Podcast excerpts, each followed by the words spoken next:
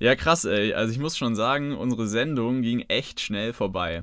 Und wir hatten unglaublich viele spannende und abwechslungsreiche Themen. Interviews mit der Regisseurin und der Kampfchoreografin des Theaterstücks King A. Ein Interview mit der Intendantin der Schauburg, ein Interview mit Miran über das Filmfestival Kino Asyl und dann noch passend zum 1. Dezember ein bisschen Weihnachtsstimmung. Wir, die Jugendredaktion Dein Live, machen unterschiedlichste Projekte von Radio bis hin zu Video.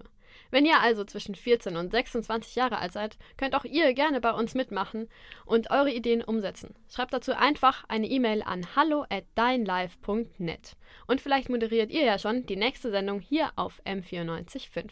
Oder ihr veröffentlicht ganz einfach ein Video auf unserem YouTube-Kanal Dein Live. Ja, apropos YouTube, ähm, nicht vergessen, übermorgen, also am Donnerstag, kommt unser Video zu den Interviews äh, und dem Theaterstück auf unserem YouTube-Kanal. Sandra und Basti Sagen Tschüss und bis zum nächsten Mal.